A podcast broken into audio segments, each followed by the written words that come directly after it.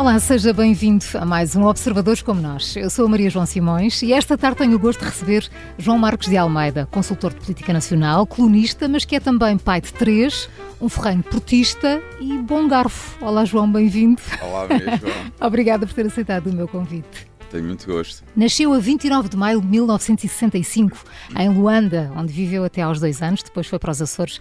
Quando pensa na sua infância, quais são as principais memórias que lhe vêm à cabeça? Já penso um pouco na minha infância.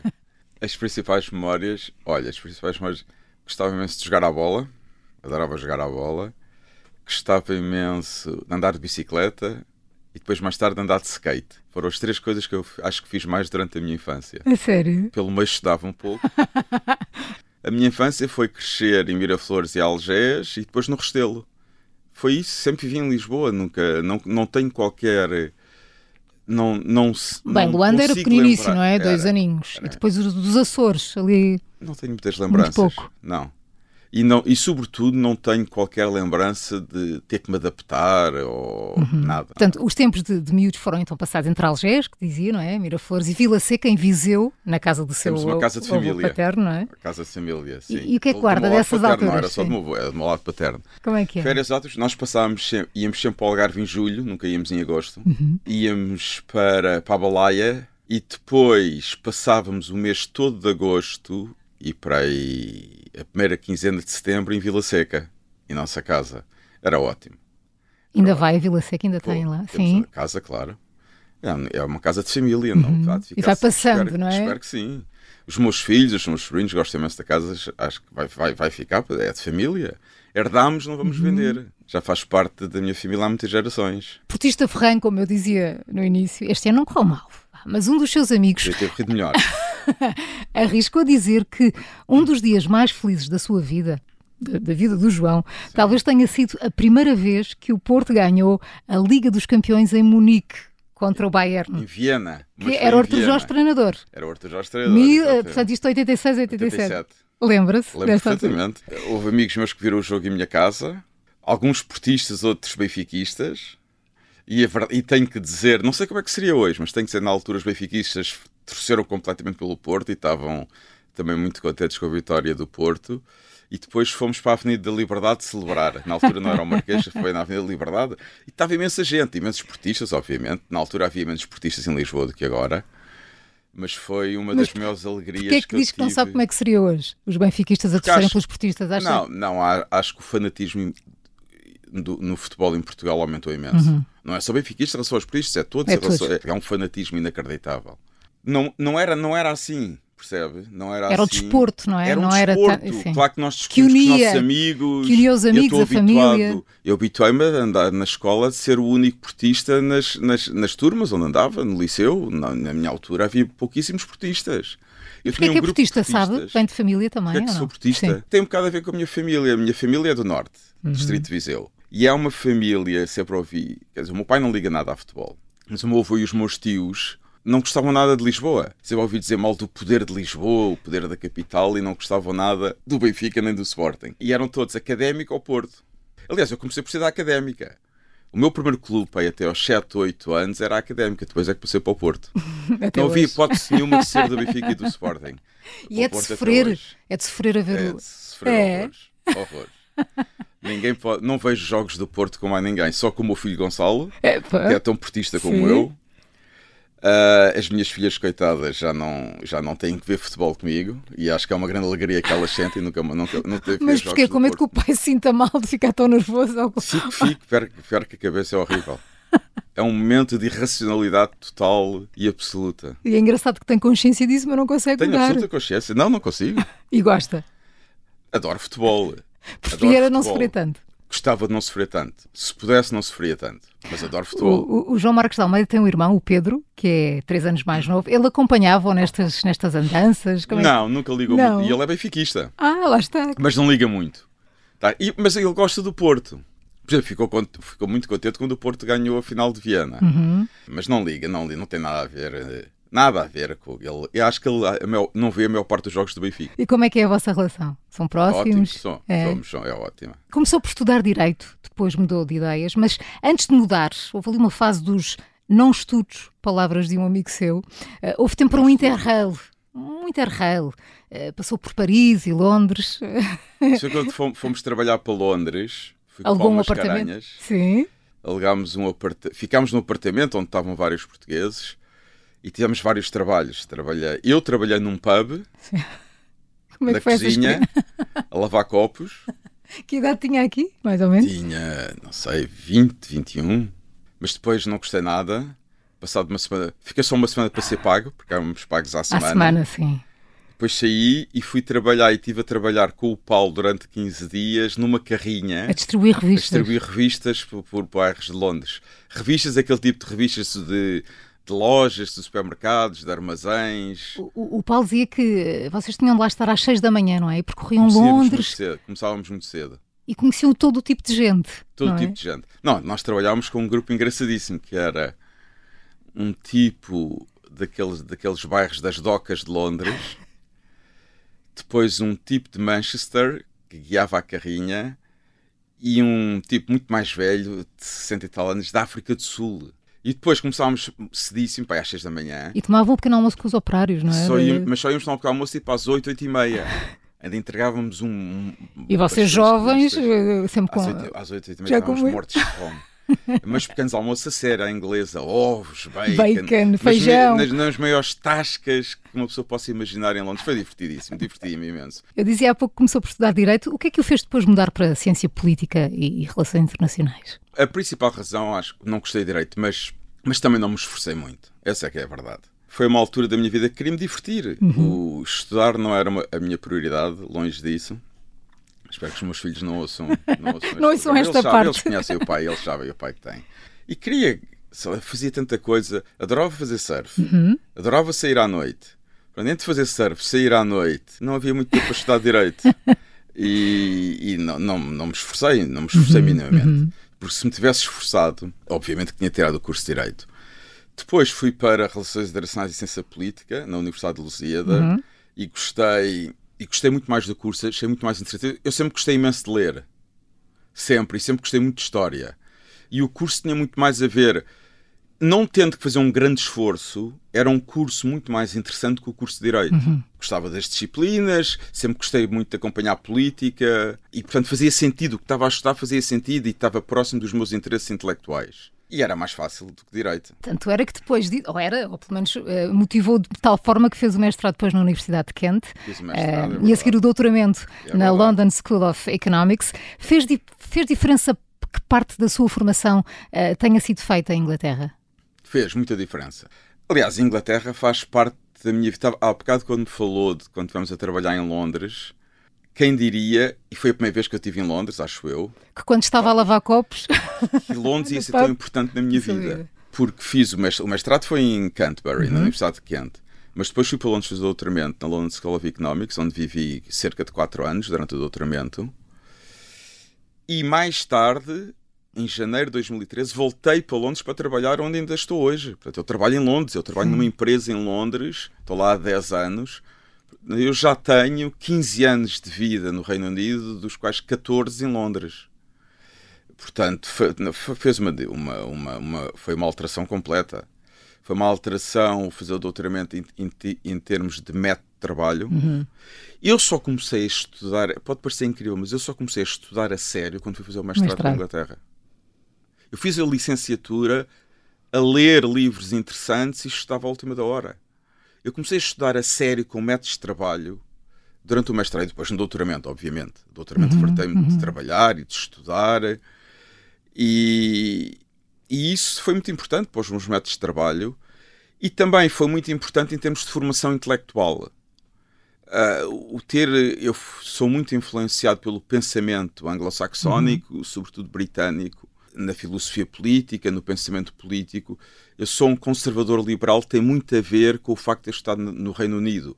Portanto, eu não me revejo nada nesta ideia em Portugal que uma pessoa de direita tem que ser simpatizante do Estado Novo ou, tem, ou não é verdadeiramente um democrata liberal. Isso para mim não faz sentido nenhum. Porque eu, eu, eu sou influenciado por uma tradição intelectual onde ser de direita é ser-se uma pessoa é uma pessoa que valoriza sobretudo as liberdades uhum. e as liberdades individuais. Isso é a direita na tradição anglo-saxónica. Isso define muito o que é o João também, não é? Completamente, completamente. O valor mais importante para mim é a liberdade individual.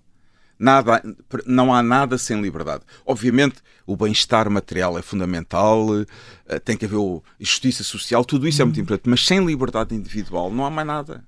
E a liberdade individual eh, em todos os aspectos. Não é só a liberdade para podermos escrever artigos a, a criticar o governo e o governo não nos chatear. É muitas liberdades que em Portugal eh, não, são, não, não existem plenamente. Uhum.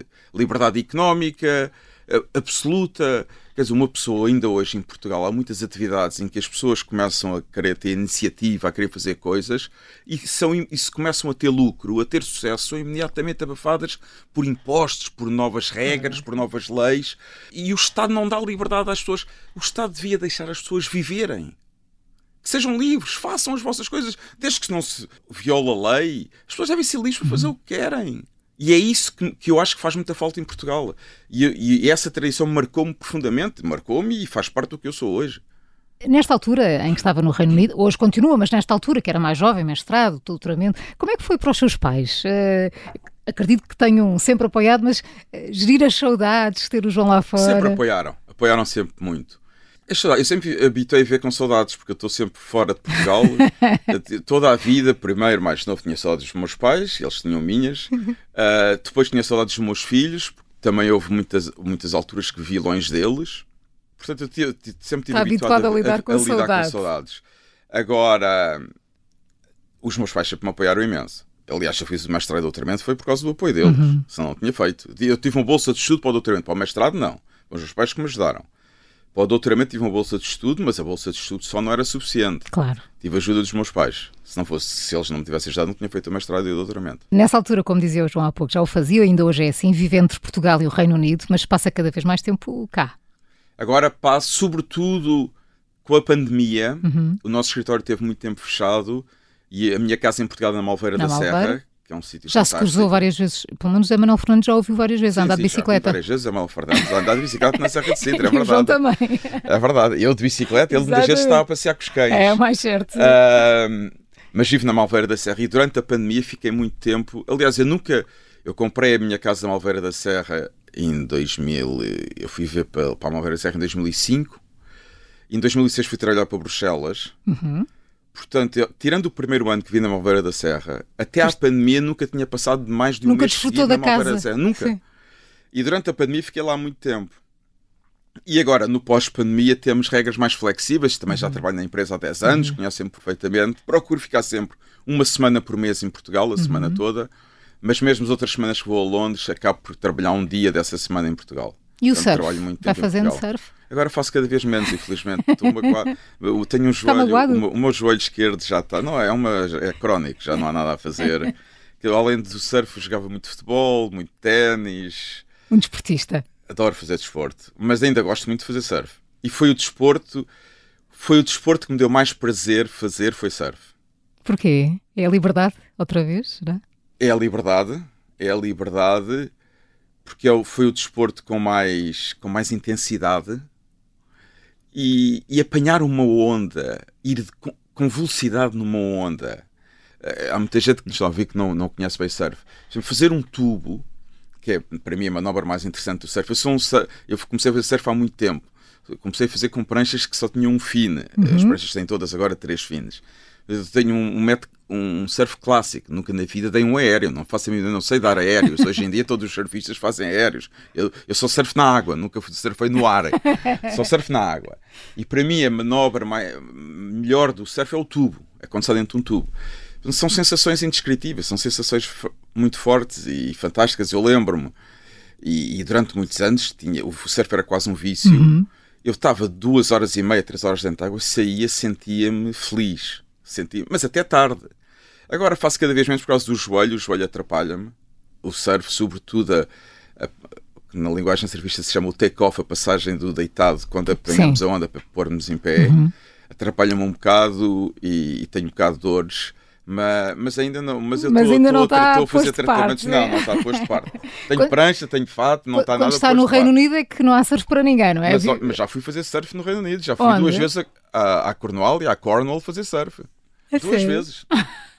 Mas vive em Londres. Vive em Londres. Vive em Londres. vive em Londres. Eh, Portanto, Londres, Malveira, o que é que têm em comum? Alguma umidade? o que é que mais gosta em cada um dos sítios? Se tivesse que destacar um ponto na Malveira. A Malveira é o sossego. Adoro ver no campo. E a minha casa é mesmo no campo, é numa quinta. Eu saio do portão da quinta e estou na Serra de Sintra. Que maravilha. Ah, e acho que já- já não era capaz de ver numa cidade. E vir ver para Lisboa não era capaz. Já. Deixei de ser de Lisboa, então agora sou da Malveira da Serra. Mas depois Ah. Londres. Londres, Londres, gosto imenso de trabalhar em Londres. Gosto imenso do trabalho que faço.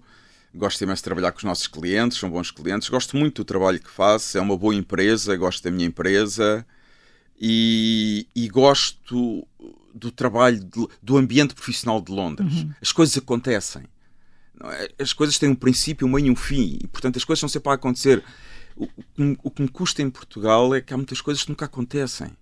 Está sempre a adiar. Uma Muita pessoa marca uma reunião. também. Não, e, e não, a tomada de decisão não é rápida. Não se tomam decisões. Bom, é para fazer, é, vamos tentar fazer, então vamos fazer. Toma-se a decisão, faz e está feito. Em Portugal há muita Todo discussão até se começar, até se tomar uma decisão. Eu fico impaciente em Portugal. É impaciente. Sou muito impaciente. Sou muito impaciente. Estou à conversa com o João Marcos de Almeida. Vamos fazer uma pausa para as notícias. Já voltamos com a segunda parte do Observadores como nós.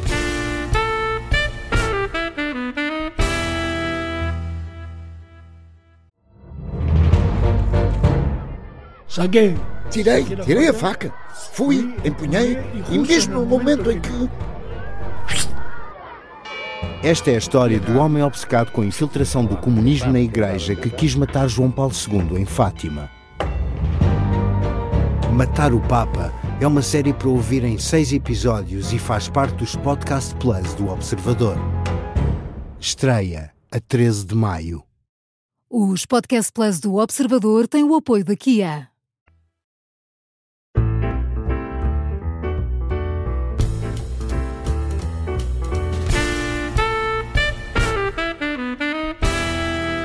Segunda parte do Observadores com nós, hoje com o João Marques de Almeida, consultor político, colunista e pai de três. Já falámos deles há pouco. A Maria é a mais velha, depois vem o Gonçalo e a Inês é a mais nova. Como é que passam o vosso tempo a quatro? Como é que é o tempo de qualidade entre pai e filhos? Quando têm. Foi, foi quando temos, agora temos Agora é mais menos. difícil Agora juntar os quatro, vez- não é? É, Mas passámos muito tempo juntos. Nós, eu e a minha ex-mulher divorciámos, eles eram novos, Uhum. portanto os meus filhos tinham 9, 6 e 4.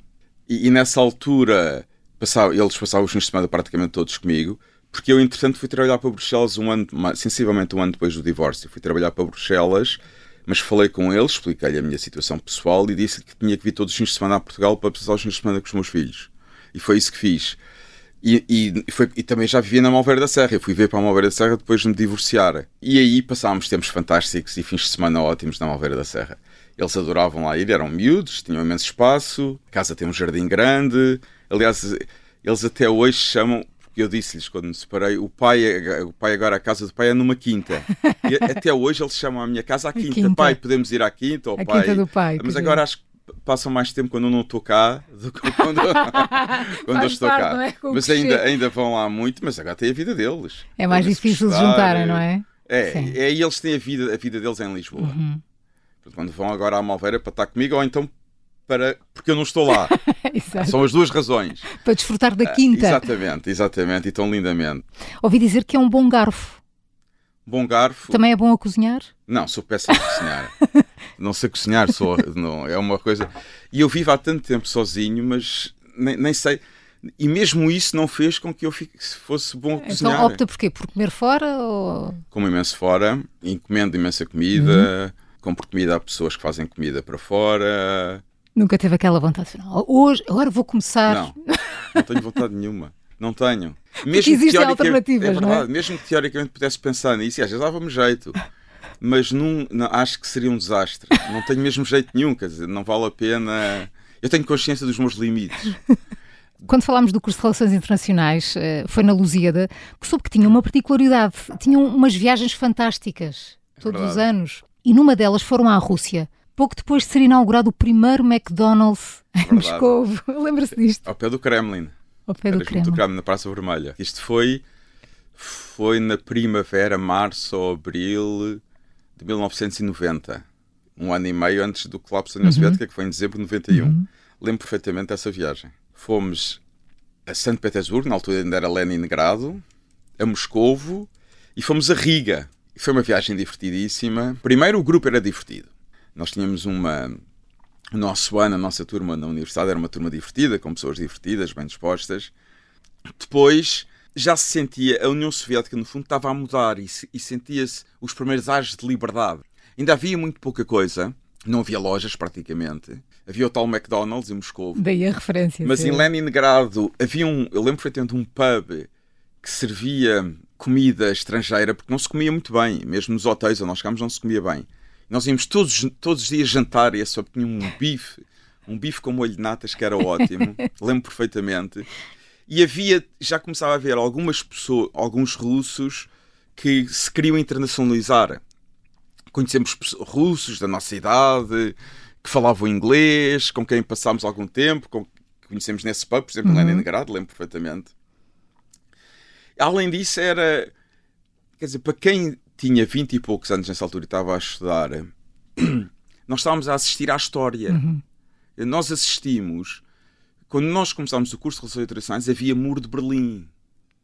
E que se calhar quando acabámos Quando acabámos o curso de Relações Internacionais não... não havia Muro de Berlim, a Alemanha já estava unificada okay. e não havia União Soviética. E quando começámos, a Alemanha estava dividida, havia Muro de Berlim e havia União Soviética. Portanto, não, eu acho que também isso ajudou muito a que uhum. gostasse do curso. Não houve melhor altura para estudar relações internacionais do que essa. Com o mundo a mudar. Tudo a acontecer, sim. Também, isso também marcou muito o nosso pensamento, pelo menos o meu pensamento político. Porque eu cresci em que a principal ameaça ao nosso modo de vida, às nossas liberdades, era a União Soviética e os partidos comunistas na Europa Ocidental. O totalitarismo comunista era a maior ameaça às nossas liberdades não eram os regimes fascistas ou nazis que já tinham sido derrotados. Uhum, uhum. E isso é uma coisa que me separa, por exemplo, de gerações mais velhas portuguesas para as quais o Estado Novo era a grande ameaça à sua liberdade. Porque o que eu entendo, cresceram, andaram na universidade durante o Estado Novo, eu entendo isso. Mas isso, isso não é a minha realidade. A minha realidade é outra. E mais, mesmo em Portugal, qual foi a grande ameaça, após a 28 de Abril, quais eram as grandes ameaças à nossa liberdade, à democracia liberal? Era o Partido Comunista e os seus aliados. Não havia ameaças de direita à democracia em Portugal. E isso marcou muito a nossa maneira de pensar politicamente. Como o João dizia, estava no início dos anos 90, não era muito comum contestar-se, mas o João, eh, diz um professor seu, nunca deixou de o fazer. Eh, diz que gostava, e esse professor diz que gostava dessa ousadia, dessa coragem, que o João era irreverente, eh, mas muito inteligente e com opiniões muito próprias. Revê-se nesta, nesta descrição? E que também lhe causou alguns dissabores, ser assim. Deixe, não, vou fazer, não, não o lado da irreverência isso. e de, de, desta de ousadia da opinião. Causou dissabor, mas continua a ser eu gosto de pessoas, gosto muito, tenho uma grande admiração por pessoas que sabem pensar contra a corrente. Uma das coisas que me faz muita confusão em Portugal é a tendência de toda a gente ter a mesma opinião. De haver muita gente que pensa da mesma maneira, de haver opiniões dominantes muito fortes. E, e eu gosto de combater isso. A realidade é muito mais complicada e mais plural do que as tentativas de a reduzirem em termos intelectuais. Uhum. E é bom uma pessoa saber olhar para a realidade e perceber as várias perspectivas dessa realidade. E tentar depois ir contra. Muitas vezes a interpretação dominante não é a interpretação mais correta. Agora, uma pessoa tem que ter essa liberdade de pensamento e um pouco essa ousadia e essa capacidade de ir contra, pelo menos de começar por questionar a interpretação dominante. E se começamos a perceber que não é correta, vamos tentando seguir outra linha de interpretação, outra linha de pensamento. Mas acho que é muito importante uma pessoa ser ousada intelectualmente e, sobretudo, ser livre, ter capacidade de ser livre. E, eu, e uma coisa que eu sempre senti, eu não era inibido pelo pensamento da maioria. Eu era capaz de estar eh, num grupo e se discordasse da maioria, não tinha problema nenhum com isso. Acho que isso é uma herança de ter sido um portista que cresceu em Lisboa. o João foi professor na Universidade de Lusíada, na Universidade de Coimbra, na Católica. Gostou de dar aulas? Quando, quando, quando era aluno, quando, quando andava no liceu, alguma vez pensou um dia de estar daquele lado da sala? Nunca. Eu, fui uma, eu nunca tive uma grande proximidade com os meus professores. Na Lusíada houve eh, dois professores que me marcaram intelectualmente, de quem eu gostei muito os dois por quem tive maior admiração de longe, e que, e que hoje são meus amigos, que foi o Vasco Rato e o Carlos Gaspar, e que foram verdadeiramente os únicos professores com quem eu aprendi, aprendi mesmo, com eles aprendi qualquer coisa de útil, aprendi a pensar, gostei muito de os ter como professores, portanto eu não tinha uma grande proximidade com os professores, não passava nunca fiz projetos de carreira académica, nunca na vida. Tudo foi acontecendo. Uhum. Eu fui fazer o mestrado porque queria ver um ano fora de Portugal. O mestrado correu bem. E foi aí que se apaixonou muito. Tive a... boas notas. Estudar, não é? Gostei muito de ler e de estudar. Tive boas notas, fiz um bom mestrado. E depois houve um professor de mestrado que orientou a minha tese de mestrado que me disse: Eu acho que devias fazer o doutoramento. E, e, e fui, mas mais uma vez foi quase por acidente. Uhum. E depois, quando voltei para Portugal com o doutoramento, fui convidado para dar aulas. E aceitei, tinha que trabalhar. fui convidado para dar aulas, fartei-me dar aulas na Lusíada em Lisboa, na Lusíada no Porto, em Coimbra, na Católica uhum. depois. E também fui trabalhar para o Instituto de Defesa Nacional. Sim. Foi diretor. Uh, Aliás, como é que se sentiu por ser uh, o mais jovem de sempre a ser nomeado? isto, foi, isto eu, foi, entre eu, 2004 e 2006. Jovem, fui o segundo civil. Fui o segundo civil. O primeiro foi o Era raça, era civil, sim. Como é que me senti? quando fui, eu fui convidado pelo Paulo Portas, na altura era Ministro uhum. da Defesa. Quando fui convidado foi uma surpresa total. Não estava nada à espera. Pensei uns tempos, não disse logo que sim, disse que ia pensar e depois aceitei. Era o Paulo Portas, Ministro da Defesa, e o Durão Barroso, Primeiro-Ministro. E depois aceitei e fui, e fui diretor do IDN durante dois anos. Até ir para Bruxelas trabalhar com, com Como assessor político do, do, do Durão Barroso. Esteve lá seis anos. 2012? Estive lá quase sete. Estive quase lá sete. de 2006? De, de, meados de 2006 a final de 2012. Como é que foi essa experiência? Foi ótima. Gostei imenso. Gostei imenso de trabalhar com o Dr. Barroso. Uhum. Ainda, e dou-me bem com ele. Ainda hoje dou-me bem com ele, sou amigo dele, gosto imenso dele. Gostei muito do trabalho. Mais uma vez, tive imensa sorte, trabalhei com o Presidente da Comissão Europeia numa altura em que muita coisa mudou na Europa toda a crise financeira. Em 2000, eu lembro, em 2000, quando cheguei à Comissão Europeia, o grande tema era os franceses e holandeses tinham votado contra o Tratado Constitucional, a Constituição da União Europeia, era preciso fazer o Tratado de Lisboa, portanto, uh, transformar, no fundo, o Tratado Constitucional em Tratado de Lisboa. Uhum. E eu trabalhei muito nisso, era, uma de, de, de, era um dos dossiês em que eu tinha responsabilidade no gabinete do Dr. Durão Barroso. E depois houve a crise financeira, a crise da zona euro, o tempo todo que eu estive em Bruxelas, a União Europeia esteve em crise. E é em crise que se aprende muito. E eu aprendi e imenso. foi enorme e também aprendi, por aprendi, Eu aprendi muito mais sobre política nesses seis anos. Nesses seis anos do que no meu mestrado e no meu doutoramento juntos. Muito mais. Mas também porquê? Porque estava no terreno. Estava no terreno e aprendi não? É? imenso, aprendi imenso. E não há nada para quem para quem se interessa por política e gosta de analisar política, é preciso trabalhar com um político para aprender o que é política. Não basta ler, não ba... Uhum. eu costumo dizer é como um investidor que investe em ações, em obrigações, um investidor de mercados. Não basta ler sobre os mercados, é preciso estar a investir, é preciso ganhar e perder dinheiro. E, e é também assim que se aprende a política, é trabalhar na política. É preciso perceber as pequenas vitórias, as pequenas derrotas do dia a dia de um político para perceber a política. Mas recebeu convites para, depois desses seis anos e meio, para, para voltar à política? Tive algumas abordagens na altura do governo de Passos Coelho, mas não, nunca chegaram a ser convites. De resto, teve sempre governos socialistas. Os governos socialistas nunca onde convidar para nada, e ainda bem, porque eu nunca aceitaria nada, nenhum convite de um governo socialista, e portanto eu acho que há uma, uma, uma compreensão absoluta entre mim e o Partido Socialista. O Partido Socialista nunca me há de convidar para nada e eu nunca aceitaria nada para que fosse convidado pelo Partido Socialista. Portanto, é uma relação perfeita de distância. Quem o conhece diz que não dispensa um bom combate político. Aliás, vemos isso no Fora do Baralho.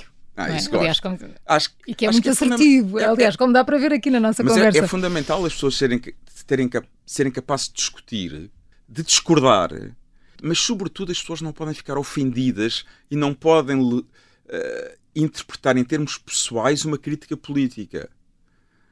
Nós temos que ser duros na discussão política, discutir com convicção, defender o que acreditamos, mas eu não, não tenho qualquer problema pessoal com pessoas que me critiquem. Acho muito bem que as pessoas me critiquem e que discordem de mim. Eu ficava bastante desapontado e desiludido se não houvesse pessoas que discordassem de mim. Ficava, achava tipo, uma tristeza. Coisa, alguma, alguma coisa, coisa está mal, não é? Se, eu, se, alguma vez as pessoas de esquerda me começarem a elogiar, eu começo a ficar preocupado. Alguma coisa está a correr mal. Mas eu não tenho qualquer problema e acho que a política é isso. A política é o debate, uhum. é a discussão. Isso é que é uma democracia pluralista. Há várias posições. E é uma coisa que me custa imenso em Portugal não termos um grande partido que se assuma de centro-direita. Ainda hoje no PSD há pessoas que dizem que o partido é de centro-esquerda. É uma coisa extraordinária. Há pouco tempo, um dos fundadores do PSD, Pito Balsemão, disse que o PSD, há pouco tempo, há umas semanas, que o PSD é um partido de centro-esquerda. Ora, expliquem-me como é que um partido de centro-esquerda pode apresentar uma alternativa credível e bem diferente de outro partido de centro-esquerda. É impossível. Portanto, só pode haver uma verdadeira alternativa ao PS em Portugal, que na verdade nunca houve. Quando o PSD se assumir que é um partido mesmo de centro-direita e que se for para o governo não faz, não governa como o PS, governa de maneira muito diferente do PS. Agora, o PSD falhou uma oportunidade histórica como não nunca se assumiu como um partido de centro-direita verdadeiramente. Permitiu que aparecesse o Chega. E agora o Chega está a ocupar o espaço da direita que estava vazio. E vai ser muito mais difícil para o PSD tornar-se um partido de centro-direita, porque agora não só tem que se distanciar do PS, verdadeiramente, como também tem que se distanciar do Chega. Chega. Nunca tivemos um grande partido, como em todos os outros países europeus, que se assumisse de centro-direita. E isso dá cabo, afeta bastante o debate político em Portugal. Não há debate ideológico em Portugal a sério. João, para além de tudo que, o que faz e que já aqui falámos, é colunista do Observador, na rádio tem o Fora do Baralho, todas as sextas-feiras. Lembra-se de como é que surgiu o convite para fazer parte da equipa Observador? Foi mesmo no início do Observador. Eu comecei a escrever logo no início do Observador a, a coluna da opinião foi o Zé Manuel Fernandes e o Rui Ramos que me convidaram na altura. Eu já tinha estado nos projetos com o Rui Ramos. Eu depois estava em Londres, quando começou o Observador, estava a acompanhar à distância a, a, discussão e as conversas uhum. para começar o Observador. E quando começou o Observador, o Rui Ramos e depois o Zé Manuel Fernandes, que vai trabalhar como, como publisher, publisher. É? Uhum. Uh, convidaram para escrever e eu aceitei com muito gosto e escrevo no Observador desde a fundação do Observador com, com um enorme gosto. E depois a rádio. E depois a rádio. A rádio foi o Samuel Fernandes que me convidou. Aceitou prontamente também? Aceitei, aceitei, aceitei. aceitei. Achei graça à ideia do programa e aceitei. Eu gosto imenso. Eu não compro jornais praticamente agora. Os jornais portugueses não compro. Uhum. Por razões profissionais, leio todos os dias o Financial Times e todas as semanas o Economist. Uh, e depois tenho muitas outras coisas para ler por razões profissionais e leituras que gosto de fazer. Não, leio muito pouco os jornais portugueses, dou uma vista de olhos. Uh, mas a grande fonte de informação para mim sobre o que se passa em Portugal é o Observador. Leio todos os dias o Observador e gosto imenso do Observador. Quer dizer, há, altura, há coisas que eu acho que o Observador devia ser mais de direita, mais, devia ser mais claramente de direita, mas não sou eu que tenho que estar, eu sou apenas um cornista, quer dizer, não tenho que estar a, não tenho que estar a, dar. Isto é a minha visão pessoal, uhum. não, não, tenho que estar a dar opiniões sobre a política editorial do Observador. O Observador tem a sua política editorial, mas há, às vezes há coisas que sobretudo as notícias que me, que me deixam. Bom, não é bem assim, mas fala. João, ainda falta, mas a caminho dos 60, o que é que ainda tem por fazer? O que é que ainda tem por fazer? Tanta coisa. Como por exemplo? Já ainda quer, melhorar quer o trabalhar. joelho e voltar ao surf. Isso, quero, quero voltar a fazer surf. Agora, já jogo menos sério, estou a começar a jogar paddle, estou, gosto imenso. Também estou a começar a gostar. Ao princípio não gostava, porque adorava jogar ténis e gosto ainda imenso de jogar ténis. Aliás, é muito melhor. É muito mais difícil jogar ténis que paddle. Paddle é, paddle é um desporto para as pessoas que nunca foram bons em ténis. Percebe? Agora, alguns que eram bons em ténis, mas já não conseguem jogar bem ténis, estão a começar a ir para o paddle. Se calhar é o meu caso. Mas quero, quero ainda trabalhar mais. Gosto imenso de trabalhar. Aliás, eu não sou capaz de me imaginar reformado. Uhum. Não sou capaz de imaginar sem trabalhar. Uh, gostava, portanto, quero continuar a trabalhar em Londres, gosto muito do que faço, gosto de trabalhar com investidores, gosto de perceber as estratégias de investimento, gosto de ajudar investidores a, a fazer bons investimentos, gosto imenso disso. Uh, o mundo está outra vez a passar por uma grande transformação geopolítica, que é uma coisa que eu acompanho uh, com muita regularidade, faz parte do meu trabalho, ajudar os clientes a perceber as transformações uhum. geopolíticas. Acho que são transformações que vão durar muito tempo a acontecer e, portanto, o mundo também se tornou muito mais interessante e gosto muito de acompanhar isso de, de, de, e, de, e de trabalhar sobre isso. E depois gostava imenso de fazer mais viagens no futuro. Há uma coisa que eu gostava imenso de fazer que era escrever livros sobre viagens. viajar e escrever livros sobre viagens. Como se fosse um diário de viagens? Gostava imenso de fazer isso. Gosto imenso de literatura de viagens, que também é uma tradição anglo-saxónica fortíssima. Leio muito livros de viagens e gostava imenso de fazer isso. João Marcos de Almeida, gostei muito de o conhecer melhor. Obrigada por ter aceitado o meu eu. desafio. Obrigada, Tive João. Gosto. Tive muito gosto. Obrigado. Eu sou a Maria João Simões. Obrigada pela companhia. Até ao próximo Observadores como nós.